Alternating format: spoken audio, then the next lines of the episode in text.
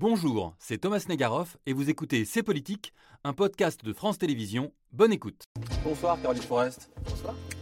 Merci d'avoir accepté de passer un bout de votre dimanche soir avec nous. Novak Djokovic a gagné Roland Garros. Oui, c'est ce que j'allais vous dire. La On est finale, là tranquillement la ensemble. finale est terminée, sinon bien sûr je ne serai pas là. Voilà, bien sûr. Euh, merci en tout cas d'avoir accepté notre invitation. Vous êtes journaliste, essayiste, cinéaste. Depuis euh, un peu plus d'un an, vous dirigez l'hebdomadaire Franc-Tireur. On en dira un mot bien sûr. Je vous présente la bande de Cépol qui va nous accompagner.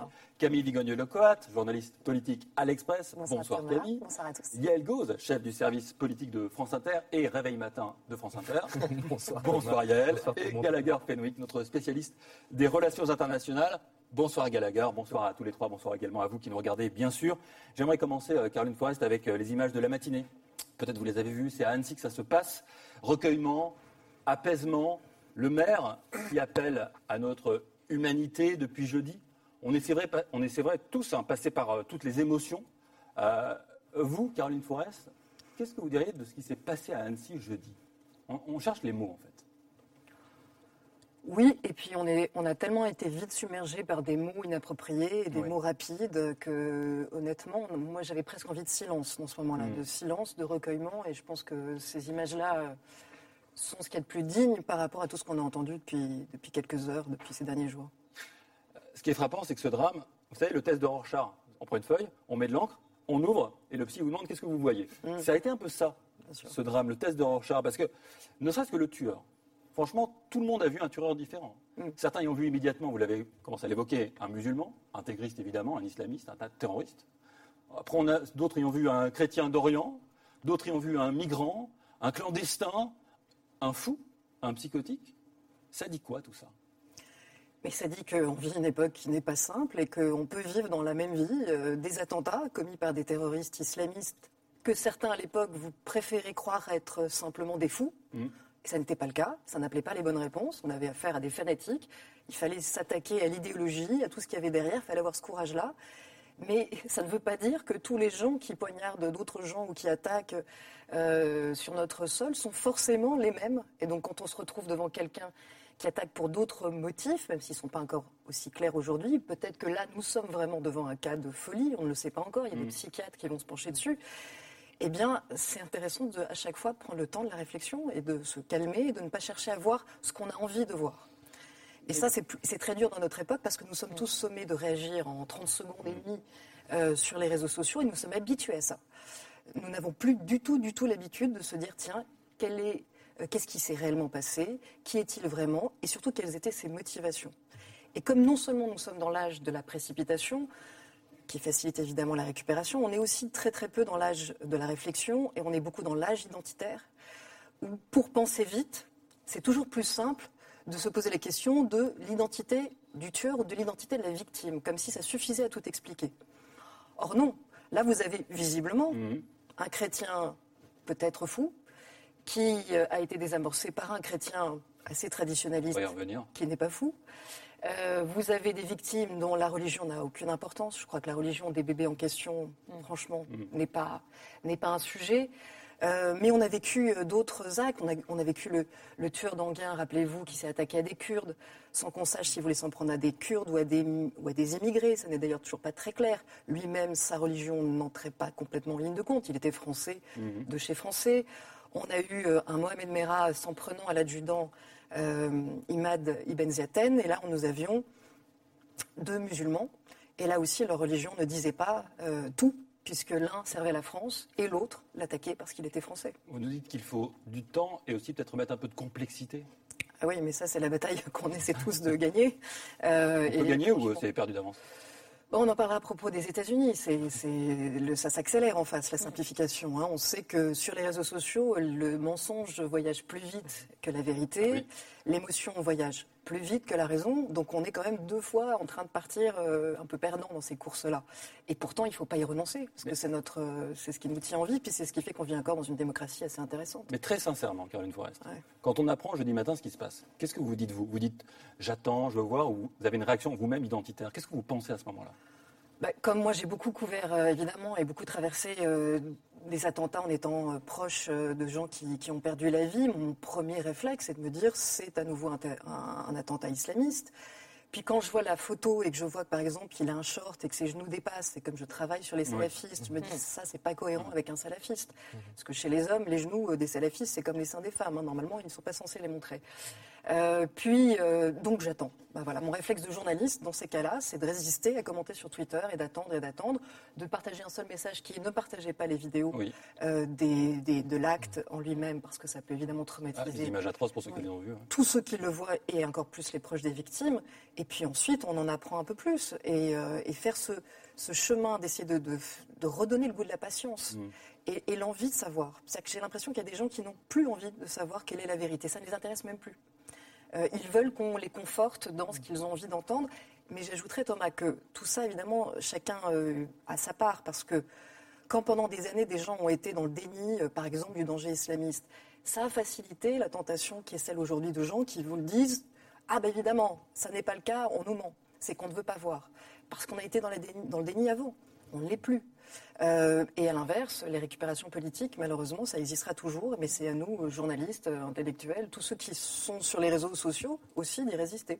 On est passé de euh, Saint Thomas, je crois ce que je vois, à je vois ce que je crois. Oui, exactement. Non, c'est très, très, très, bien résumé. C'est-à-dire que vraiment, encore une fois, euh, le fait d'être dans, dans l'émotionnel, dans l'instantané et dans l'identitaire, c'est trois tendances de fond de notre époque qui se conjurent pour donner des, jugements sur faits. Et quand, vous les, et quand les faits démentent, quand on fait le travail de d'aller chercher la complexité, d'aller vérifier, d'aller donner un contexte, une intention, mm. de restituer la photo réelle de ce qui s'est passé, vous avez des gens que ça dérange tellement dans leurs a priori idéologiques, politiques ou émotionnels qu'ils ne vont pas vous croire. Et c'est ça qui génère le complotisme aujourd'hui. C'est encore plus dur de remonter la fake news et de la, détruire quelque part. oui, parce qu'ils sont déjà partis dans un tunnel, et généralement dans un tunnel d'information ou dans des boucles euh, sur les réseaux sociaux qui les confortent dans leur idée première, parce que c'est très dur d'avoir tort. Et c'est très dur de reconnaître auprès de soi-même qu'on a pu avoir tort. Donc c'est là qu'on lutte. Certains sont déjà partis, on ne les rattrapera pas. Et, Caroline Flores, vous l'évoquiez tout à, l'heure, il y a la figure du héros aussi dans, ce, dans ce drame. Henri 24 ans, diplômé en philosophie et en management, qui s'est interposé avec son courage inouï entre mm. l'assaillant et, ses cibles.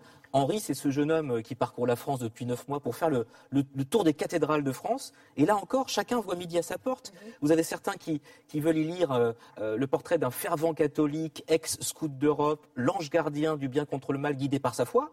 Et puis d'autres, et c'était le discours du président euh, à Annecy vendredi, qui, qui salue le courage d'un citoyen exemplaire, un citoyen. D'ailleurs, lui-même, Henri, dit avoir agi comme tout Français aurait dû le faire et l'aurait fait. Là aussi, vous vous dites que sur la figure du, héros, on n'est même pas d'accord, on n'arrive même pas au consensus tellement c'est polarisé Non, vous avez raison, on n'arrive plus à être d'accord sur la figure de la victime, on n'est pas d'accord sur la figure du héros. Effectivement, sur le cas euh, de, du tueur, vous voulez dire Vous avez dit la victime. Oui, la victime et du tueur. vous avez raison, du tueur plutôt. sur le cas de, de ce héros, et c'en est un, incontestablement, il y a plusieurs lectures et on peut se dire, euh, il y a des gens qui même n'ont pas envie de lui reconnaître son acte héroïque parce mmh. qu'il est chrétien traditionnel. Euh, moi qui suis laïque, qui me suis battue toute ma vie contre le monastère du Barreau dont il, euh, il venait de visiter juste avant, juste avant cet acte, mais qui est encore une fois côtoyé beaucoup de gens courageux face à des, à des assassins. Euh, il ne viendrait pas l'idée de lui nier son héroïsme en raison de sa foi, en raison euh, de son parcours. Absolument pas. Il a été héroïque, c'est son acte qui le définit. Mmh. Et je trouve mais encore une fois, je vous rappelle la scène des attentats de Toulouse et Montauban, parce que pour moi, c'est le même face à face. Quand vous avez un Mohamed Merah, sauf que cette fois, Mohamed Merah a eu le dernier mot qui tue euh, Imad Ibn Ziaten, vous avez deux figures de l'islam. Vous avez quelqu'un qui euh, puise dans sa foi pour être avant mhm. tout citoyen, avant tout engagé pour sauver, et vous avez quelqu'un qui puise dans sa foi pour tuer. Et là, vous avez exactement le même cas de figure. On ne sait pas encore honnêtement si euh, le tueur puise même réellement dans sa foi pour tuer, s'il a eu un acte de démence. Mais ce qui est sûr, c'est que si ça a aidé euh, Henri d'être héroïque, de puiser dans sa foi, ça ne pose aucun problème à personne, ni du point de vue de la citoyenneté et de la laïcité. Ce qui compte, c'est d'être engagé et de chercher à sauver. C'est quand même intéressant. On a évoqué alors j'ai dit tueur, en fait c'est l'assaillant. Heureusement, il n'a pas tué, heureusement, sans mieux. Euh, on a évoqué euh, donc le héros, mais même sur la question des victimes, parce que vous évoquez Mohamed Merah. On a beaucoup entendu dire, de, gens dire oh, c'est la première fois que des mm. enfants sont touchés à ce point-là, en oubliant euh, les victimes de Mohamed Merah, les enfants de l'école juive. Ça raconte quand même. tout à l'heure, au début d'émission, j'ai dit ça dit des choses sur nous-mêmes et sur notre rapport à ces drames-là.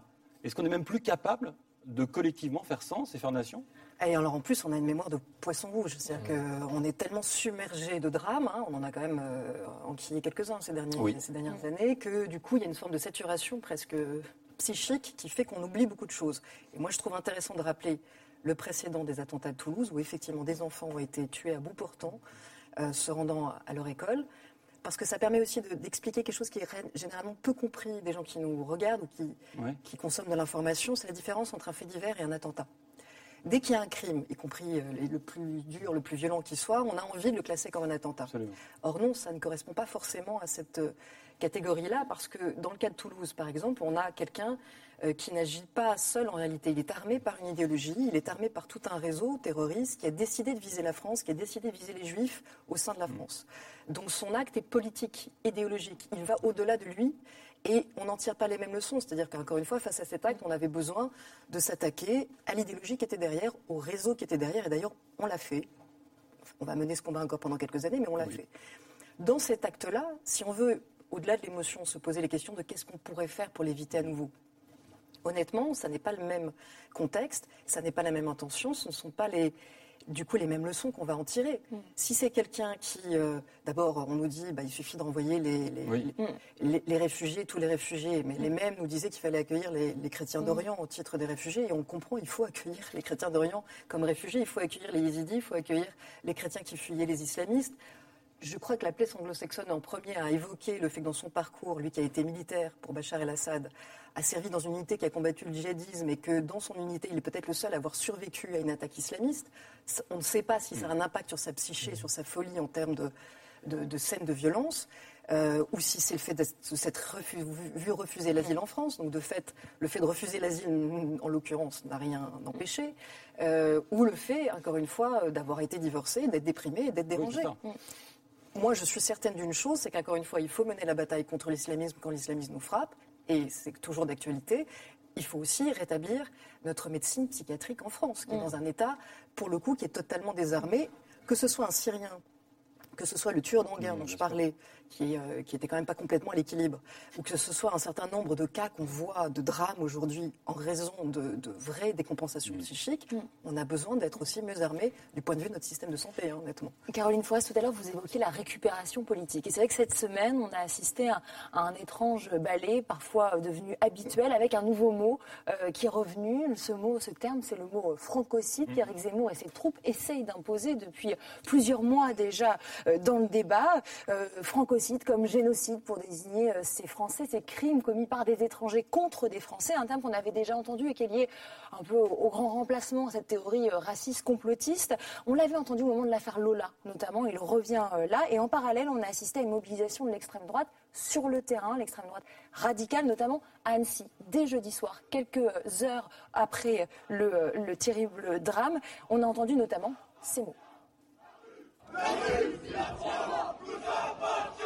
La rue, la France nous appartient. La rue, la France nous appartient. La rue, la France nous appartient. La rue, la France nous appartient.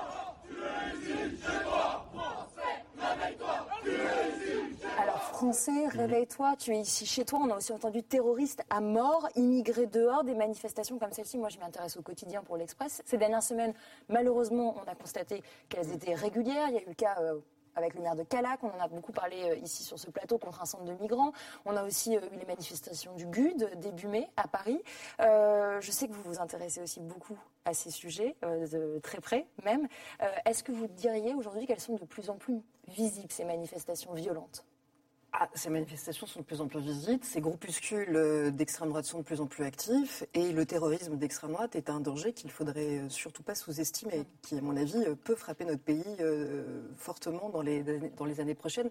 Je souris en voyant le drapeau du GUD, parce que dans, mm. dans l'idée de faire des liens de complexité, moi je ne peux pas m'empêcher de penser à la fascination des militants et des cadres du GUD pour Bachar el-Assad, pour la Syrie de Bachar mm. el-Assad et son régime autoritaire qu'a fui donc ce réfugié, pour lequel il a servi. Donc il a des traumas pour avoir servi ce régime. Il l'a fui, il est venu chez nous pour fuir cette dictature.